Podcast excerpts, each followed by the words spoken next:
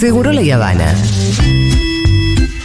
Consumir en posición vertical a temperatura ambiente con la menor fluctuación posible.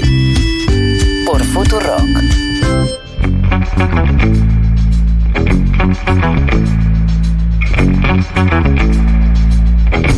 Momento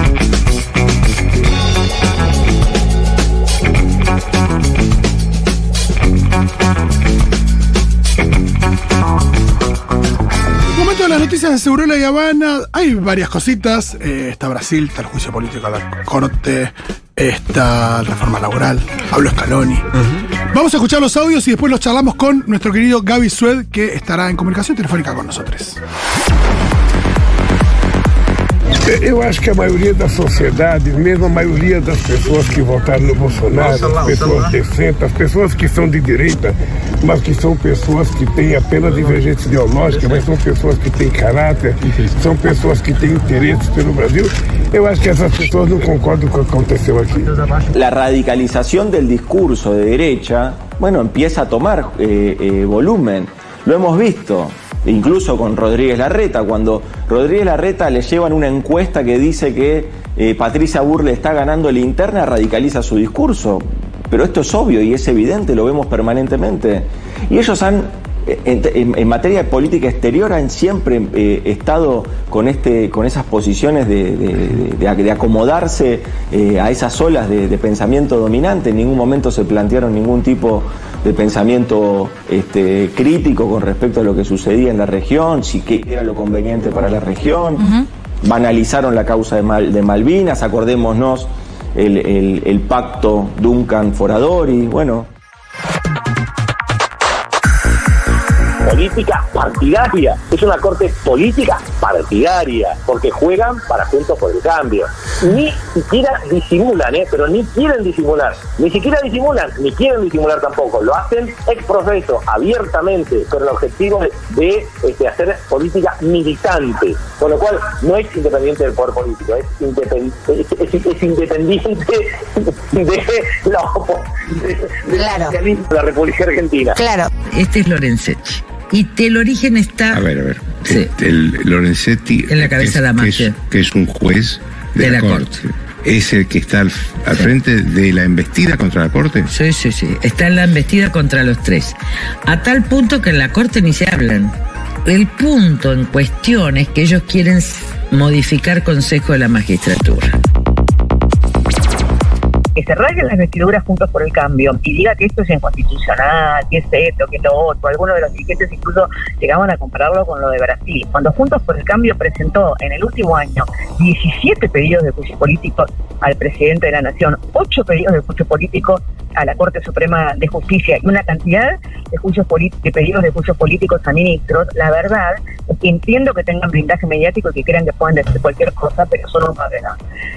Parece que este, el juicio político es un remedio previsto por la Constitución, hay que ir a la comisión de juicio político, hay que dar el debate, hay que investigar y hay que ver si eso llega o no llega al recinto. no debería haber descartado, descartar m- rápidamente alguna línea de investigación que se presente. Entonces, me parece que, que los planteos que se han hecho, los planteos sobre el financiamiento, los planteos sobre la ligación entre la Revolución Federal y el grupo de los copitos, merecen, merecen ser líneas de investigación eh, que se profundicen, porque la verdad que a veces pienso que el atentado contra Cristina tuvo más impacto en el mundo que en la Argentina, ¿no? Diarios muy prestigiosos como el New York Times ponían en la misma línea de gravedad el intento de asesinato a Cristina, el intento de ataque a Nancy Pelosi o el asesinato finalmente efectuado al, ex premier japonés. Salí a la calle, hermano, pelate el culo como se pelan el culo los trabajadores camioneros. Habría que preguntarle a este señor Aracre, seguramente un técnico que nunca habrá salido de una oficina, que nunca estuvo luchando o defendiendo a los trabajadores, que nunca seguramente subió a un camión. Hoy viene livianamente diciendo vamos a presentar un proyecto de reforma laboral. Señor Aracre, siga soñando con llevar adelante una reforma laboral. Él ya habló, ya desistió en el sentido de decir que era una idea personal y que el presidente no lo acompañaba en esa idea porque eh, nuestro gobierno no tiene ninguna iniciativa para impulsar un proyecto de ley de esas características. Podría ser, eh, Scaloni, una de las claves de- del éxito de esta selección argentina. Sí, yo creo que sí. Ellos jugar al fútbol saben, están todos al, mejor nivel. eh, tenemos grandes jugadores, pero había, había momentos en los cuales la, la- la- la- bueno, la, la presión era, era fuerte. Y desde que asumimos pensamos que, que había que quitar un poco esa presión, mm, eh, sabiendo que lógicamente se han visto las imágenes que hay momentos claves en, en un mundial, en, un- eh, en una eliminatoria, en una Copa América, hay momentos en los cuales la presión se siente, pero no se puede estar pensando 24 horas en eso porque al final eso te puede, puede influir. Entonces, creo que ellos lo han entendido bien. ¿Es capaz a Messi de llegar hasta el próximo mundial? Yo creo que sí, de- dependerá mucho de lo que él quiera. Eh, esto, esto depende mucho de, lo que vaya pasando en el tiempo, eh, de que él se sienta bien, las puertas las tendrá siempre abiertas, eh, pero lógicamente es feliz adentro de una cancha y, y para nosotros sería bueno.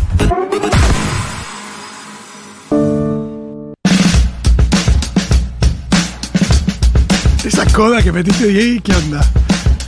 Eh, muchísimas cosas y para eso lo tenemos a Gaby Sued en línea para charlar justamente de todas estas noticias eh, tan interesantes. ¿Qué tal Gaby? ¿Cómo va? Acá Fito y el Pitu, te saludamos. ¿Cómo andan? ¿Todo bien?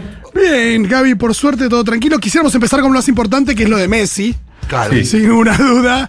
Eh, no, no, en un chiste, en realidad es muy importante, pero en otro plano. No creo Eh, que llega, pero bueno. Sí, yo también, yo también.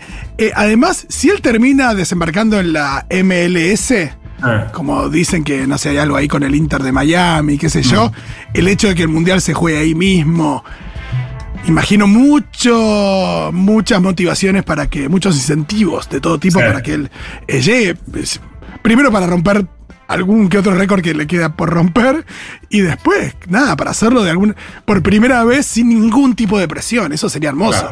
El otro día creo que era Mourinho que decía, qué bueno va a ser ahora ver a Messi sin presión de nada. Sí. ¿No? Eh, como uno lo puede ver por ahí en entrenamientos. Así que mejor todavía. Bueno, Gaby, pero te tenemos en realidad para hablar de Sí. otras cositas. Sí. Eh, no sé por dónde querés, querés arrancar. Acaba de terminar una reunión de Juntos por el Cambio, hicieron un Zoom eh, entre los principales dirigentes de la coalición opositora y ahí salieron dos cosas, que van a intentar frenar el proceso de juicio político contra los jueces de la Corte, participando de la comisión, en algún momento lo habían puesto en duda, si le vaciaban la comisión al oficialismo o si iban. Finalmente decidieron asistir si es que el oficialismo reúne el quórum, algo que es bastante probable porque tiene 36 de los 31 integrantes, eh, pero digamos van a participar de la discusión. Eh, eso por un lado, y por otro lado, decidieron que mientras dure el proceso contra la Corte, no van a aprobar ni van a facilitar el tratamiento de ningún proyecto que impulse el oficialismo por fuera de lo que es el juicio a la Corte. Qué raro, ¿no? Porque si el oficialismo impulsara algo que beneficia a gran parte de la población. De hecho pasa, de hecho pasa. Es Vos tenés, por ejemplo, hay que ver si lo incluyen o no en extraordinarias. Pero está eh, uno de los proyectos que me listé acá, es el de Registro Nacional de Deudores Alimentarios. Claro, el otro día lo charlábamos como una ley que, que debía salir. eh, lo comentaba Claro. justo vos el otro día. Lo impulsa eso Cecilia Moró. Eh, hay otros proyectos que vos decís, che, júntense, déjense de joder y apruébenlo. Sí, la ley de alcohol cero al volante, qué sé yo. Alcohol cero al volante, la creación de ocho universidades, la ley Lucio, que es esta ley para que los efectores estatales estén atentos ante eh, señales que puedan evitar un caso como el de Lucio, el chiquito de La Pampa, Sí, que venía sí, siendo sí. golpeado y finalmente murió este, a manos de, de la madre, de la pareja de la madre. Eh, todas estas cuestiones que le, van a poner eh, o deberían este, ponerle eh, alguna responsabilidad en la espalda a la oposición, porque les digo, de los análisis que, de los análisis que yo he escuchado hasta ahora, eh, dicen como la oposición no puede decir yo no trato ninguna ley más. Bueno, yo les digo, la oposición puede hacerlo, porque vos en el Congreso tenés a disposición muchas herramientas de presión para que las cosas sean como vos querés. La oposición en este momento no quiere que avance el juicio a la Corte. La herramienta de presión que tiene para eh, cumplir con ese objetivo es decir, yo uso mi quórum para que no se trate ningún otro proyecto mientras dure el juicio a la Corte. Está totalmente habilitada la oposición para hacerlo. Claro, claro, claro. Porque la oposición se fija una prioridad que es no quiero que ava- avance el juicio a la Corte. Ahora, en todo caso, después la oposición tendrá que explicar por qué no puede separar eso de otros proyectos como los que mencionábamos recién. Sí, y el oficialismo se, encarga- se deberá encargar de explicar por qué esas cosas no salen. eh, porque Claro. también a veces Sí, hay, igual hay, una algún- cosa de. algunas cosas que están un poco más claras, ¿no? Evi- eh, evidentemente, Juntos por el Cambio mm, eh, traba el juicio o el pedido de juicio político a la Corte Suprema, no porque defienda la libertad de los tres poderes, sino por los vínculos que, claro están, mantienen ambos espacios, ¿no? Bueno, ahí entramos en el terreno de la opinión, puedo coincidir, pero ellos pueden legítimamente decir no estamos de acuerdo con que esto sea lo mejor para las instituciones de la República. Sí, lo que es mentira que, es, eh, que- esto fuera inconstitucional. Porque Totalmente, ahí sí, ahí sí hay un punto, ahí sí hay un punto. Digo, ellos no pueden decir que esto es un golpe contra la democracia, que es un avasallamiento de la República, porque se está recurriendo a una herramienta absolutamente constitucional que es el juicio político. Claro. De hecho, durante el gobierno de Mauricio Macri, Elisa Carrió impulsó varios juicios políticos contra el que era el presidente de la Corte en ese momento, que era Ricardo Lorenzetti. Y desde que arrancó el gobierno de Alberto Fernández para acá, también la coalición cívica impulsó, ya les digo cuántos, uno o dos, dos eh, procesos de juicio político contra Lorenzetti. ¿sí? Uno en el 2021, uno en el 2022, todos los diputados de la coalición cívica apuntando contra Lorenzetti. ¿Por qué? Y bueno, porque consideran que es un mal juez y tiene que dejar de ser juez. Sí, bueno, y la ahora- herramienta para expulsar a un juez de la Corte Suprema es el juicio político, no hay otra. Claro, y ahora Carrió hasta ratificó esto diciendo que la investiga contra la Corte la, la encabeza el mismo, el propio Lorenzetti. Digo, ahí ya, ya me empecé a mezclar eso cuando lo escuchaba, pero es lo que dijo, ¿no? Totalmente. Eh, digo, que ella no es que en el pasado impulsó un juicio contra Lorenzetti, ella hoy en día está impulsando un juicio contra Lorenzetti, eh, y entonces vos no podés deslegitimar la herramienta del juicio político si la vas a usar. Claro. Claro, claro. Y esto, sobre todo también cuando ahí escuchábamos a Gabriela Cerruti que decía que, que también hay, hay muchos pedidos contra el propio presidente y demás. Bueno, justamente eh, cuando escuchaba el audio le pedí a Cerruti este, que me pasara los, el listado de juicios. Algunos son estos que yo le mencionaba. eh, y después hay, sí, muchos otros de la oposición contra Alberto Fernández, 17 en total. Claro, un montón. O sea, eh, es una herramienta de la democracia. Lo que está mal es ir y ocupar edificios públicos. Y romper todo. Ahora, en función de esto, eh, en cuanto. De, de- de- de todo modo, claro está que el oficialismo no tiene los votos suficientes en la Cámara de Diputados como para avanzar con el pedido de, de juicio político, ¿no? Sí, así es, sí, sí, en el, en el recinto no los tiene. Sí en la comisión. Claro. Tenerlos en la comisión le permite durante O dos sea, meses- en la comisión no van a poder trabarlo porque el oficialismo tiene la mayoría, va a salir de comisión, va a ir al recinto, pero es muy posible que no pase del recinto. Lo más probable es que no pase. De todas formas, eh, el oficialismo, sabiendo eso, le parece que es este, igual conveniente Sí, sí, sí. que se ventile toda la investigación para sumar algunos votos en el camino y también para ganar la discusión en la opinión pública. Está muy bien eso. Sí, totalmente. Eh, ahí surgió igual como un ruido interno también en el oficialismo, habló recién Jorge Capitanich, señalando a senadores del oficialismo que en su momento aprobaron los pliegos de Rosati y, y de eh, Rosenkrantz, que son los dos jueces que mandó Macri primero por decreto y después mandó el pliego al Senado. Claro, tenés que tener dos tercios para aprobar a un juez de la Corte. Hoy en día parece imposible. Y en ese momento no, no- para este gobierno. Para este gobierno, para el que viene, vos decís jamás vamos a volver a aprobar un juez de la Corte. ¿Qué es lo que está pasando con el procurador? El gobierno pasado Sí, no sí. pudo, este gobierno no puede. ¿Cómo hizo entonces Macri, que tenía minoría en las dos cámaras, para aprobar dos jueces de la Corte? Bueno, tuvo el apoyo del peronismo que estaba dividido. ¿Qué era el peronismo federal en ese momento? Claro, sí, por supuesto, bloque Pichetto, pero bueno, Pichetto eh, saltó de vereda, de última. Sí, sí, es puedo el que tiene esa lo manzana. vol- Los volvería a votar. Sí, Pi- Pichetto inclusive fue el que planteó dentro de la coalición de gobierno de ese momento, de, de- va, planteó que el- el- los pliegos deberían pasar por el Senado, si no, no iban a avanzar. Fue el que más duro se puso por lo Claro, pero en el Senado los aprobó, claro. Pero vos tenés, por ejemplo, a eh, Gerardo Zamora, que es ahora el gobernador de Santiago del Estero, que está denunciando a Robles penalmente, al colaborador de Rosati, que en el año 2016 era senador y votó a favor de esos dos pliegos, de Rosati y de Rosenkrantz. Sí.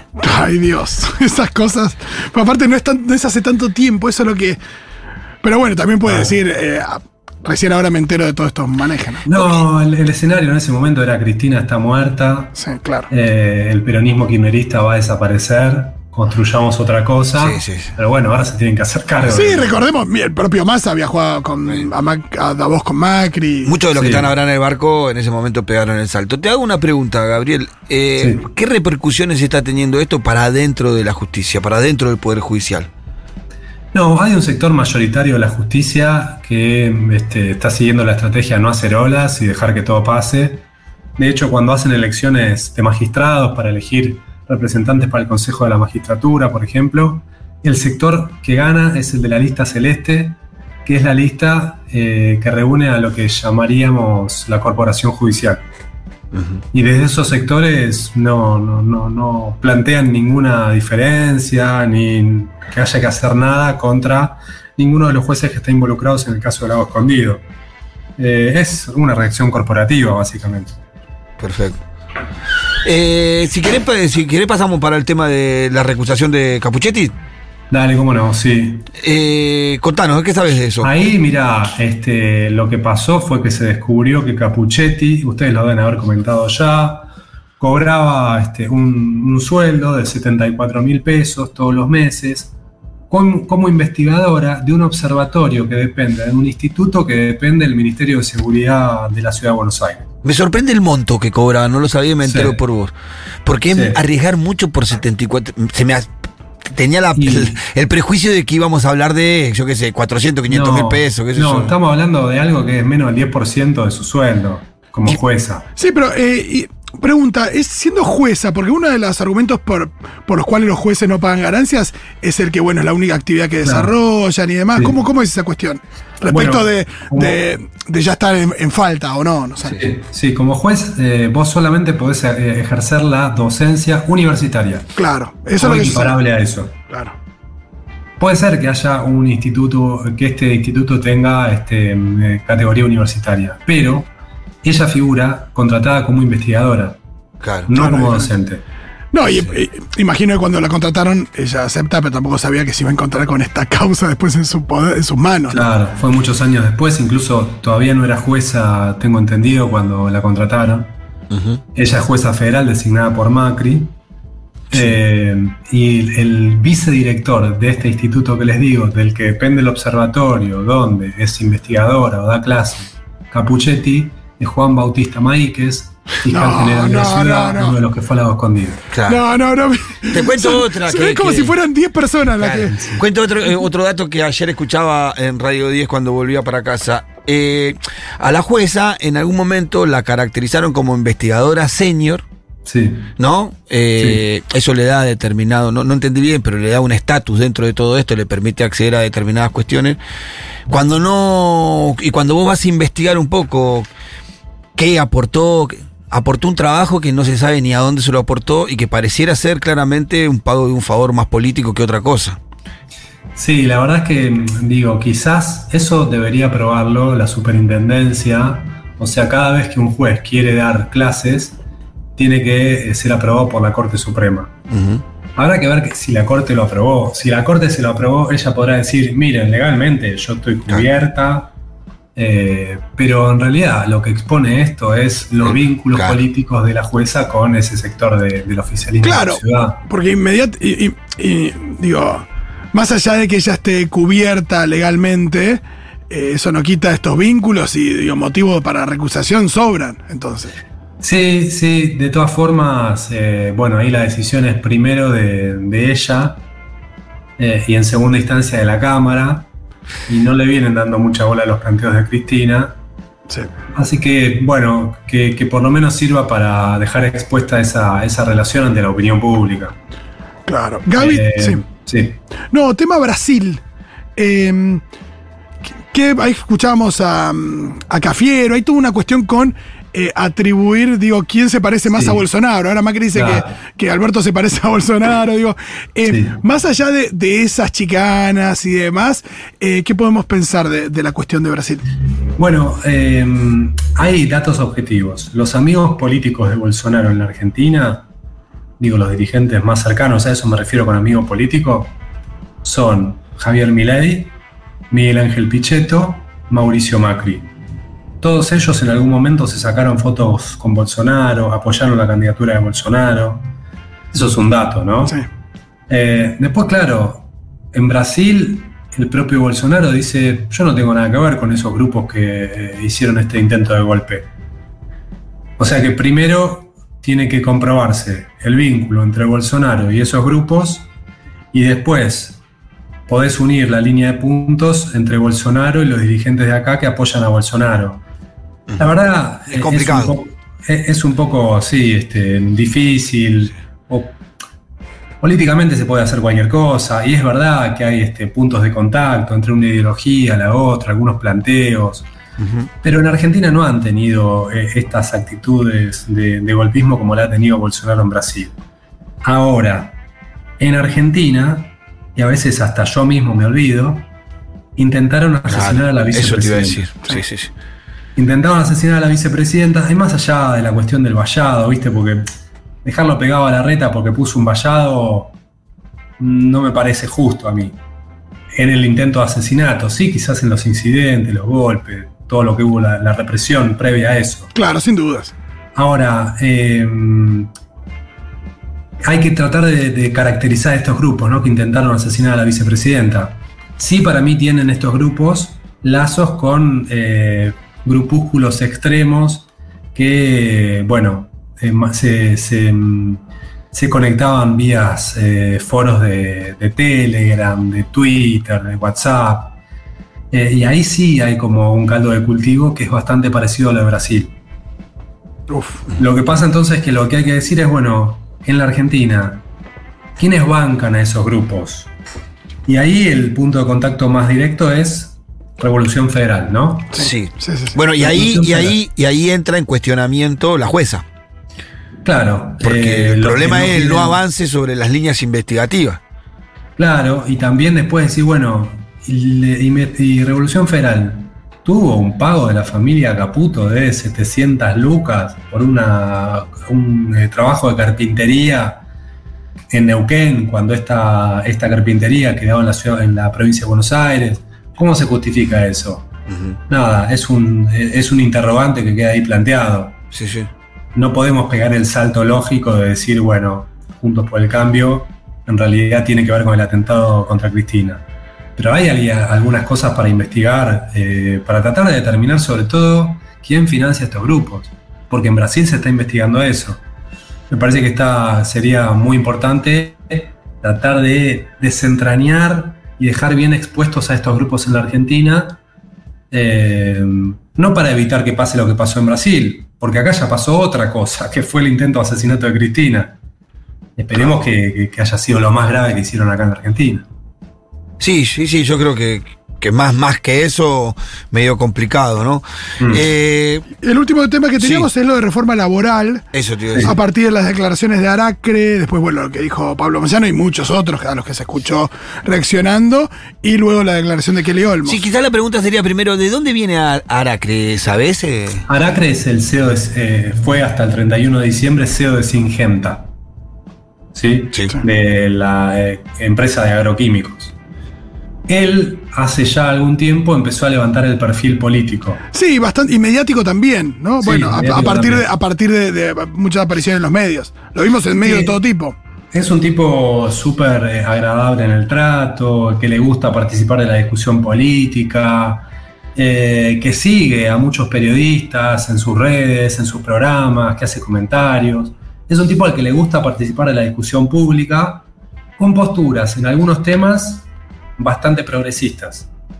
¿Y cómo llega Eh, a ser, y cómo llega a ser eh, jefe de asesores de- del presidente de la nación? Bueno, a partir de que levantó el perfil político, también empezó a vincularse también por su actividad empresaria, ¿no? No solo porque eh, salía en Twitter, sino porque el tipo es el CEO regional de una de las empresas eh, agroquímicas más importantes eh, que tiene capitales chinos como principal este, dueño. Eh, y es así que eh, mantuvo o entabló una muy buena relación con Sergio Massa, con el presidente Alberto Fernández. En algunas discusiones públicas eh, apoyó al gobierno nacional. Bueno, entabló un vínculo con el presidente y también ante eh, el vacío que sufrió el presidente en algunos puestos clave, decidió convocarlo para que sea jefe de asesores. Él ya había dicho antes, Aracre, que tenía intenciones eh, de dedicarse a la política. Había dejado la puerta para dedicar, para este, hacer política con Alberto Fernández, con Sergio Massa o con Horacio Rodríguez Larreta. Ah, wow. Variadito el tipo. Claro, digamos que él es un tipo que se define como de centro. Y él los encuentra parecidos a Massa, a Rodríguez Sá y a Alberto. No sé si está tan equivocado. No, no, claro, claro. Sí, sí, no ¿Y qué pasó? ¿Y, es y- una manera de mirar. ¿Y se sabe de repercusiones dentro del frente de la designación de Aracre? Al margen, Bueno. de, al margen de, de lo que escuchamos de Moyano. Mira, la designación en sí no trajo ningún problema porque no es un cargo tan importante. De hecho, el anterior jefe de asesores era Julián Leunda, que muchos ni lo conocían ni lo habían escuchado nombrar hasta que saltó su conexión con el caso Lago Escondido. Claro. Leunda aparece ahí como diciéndole, según comenta este, un, eh, no sé si uno de los jueces o, o uno de los fiscales, no recuerdo bien, que había hablado con Leunda y que Leunda le había garantizado cierta cobertura mediática. Leunda tiene vínculos con el grupo Indalo. Y de ahí, de ahí había venido. Eh, bueno, así que digo, no es muy importante quién es el jefe de asesores. Finalmente lo designan a Aracre como jefe de asesores, nadie chilla, pero claro, en las primeras entrevistas que da, en IP de hecho, que lo, lo hicimos con Noé Barral Grijera, él ahí, eh, bueno, blanquea su intención de juntarse con la oposición, con el oficialismo en la misma mesa, con empresarios, con sindicatos, entre otras cosas dice, para intentar flexibilizar la legislación laboral de acá en adelante, es decir, no para los que ya tienen trabajo registrado, sino para los que todavía no lo tienen y podrían tenerlo.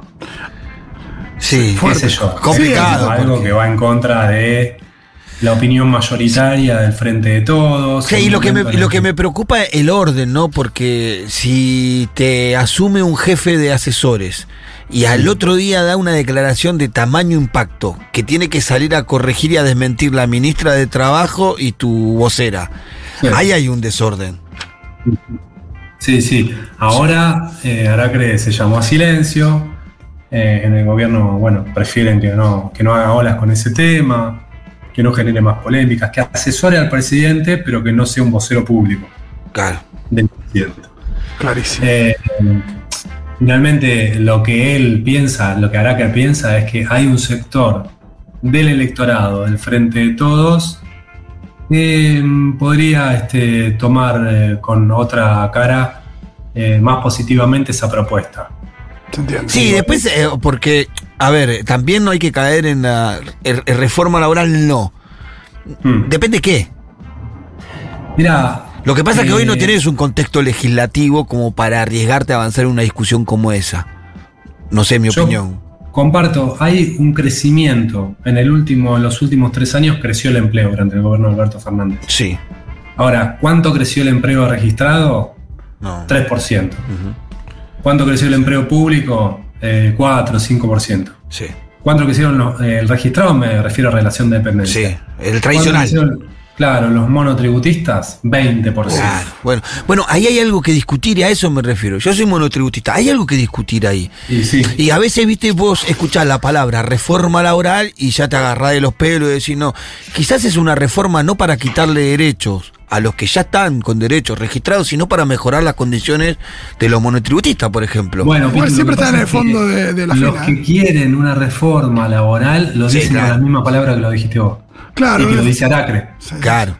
Entonces vos decís, sí, qué sé yo, yo desconfío, no sé. Sí, yo también, por. Sí, cuando la persona eh, eh, lo que enuncia es reforma laboral, aparte vos, hay una palabra que usaste fue flexibilizar. Flexibilización que Claro. usó Aracre. Claro, bueno, sí, no, ahí ya no, eso no. Ahí es donde No, Eso no. es sinónimo de, de algo que no está bien. Después discutámoslo con otras palabras. No, no, flexibilización laboral no. Sí, creo que hay que discutir alguna reforma en algún momento con un contexto legislativo distinto al que tenemos hoy. No sé cuándo llegará ese momento, pero sí me parece que hay que cambiar algunas cosas por lo que te digo. Tenés un montón de. un, un mundo del empleo que cambió, que cambió radicalmente, y un montón de gente trabajando sin prácticamente ningún derecho. Habría que pensar en, una, en un blanqueo, registración, formalización de los monotributistas. Sí, ver, ver cómo hacemos un, una- la posibilidad de que tengan mejores aportes jubilatorios y puedan llegar a una Claro. coalición mejor. Que esa es la preocupación del monotributista. Yo conozco muchos monotributistas que no quieren pasar a otro régimen de empleo. Mm. Que inclusive no les conviene a muchos de ellos. Pero porque Sí. no quieren tener vacaciones, no quieren No, me parece que no tienen distintos, distintas maneras de ver el mundo Ah, del empleo. Tienen distintos trabajos, con horarios distintos, algunos trabajan desde su casa, inclusive, no todo es lo mismo, por eso digo.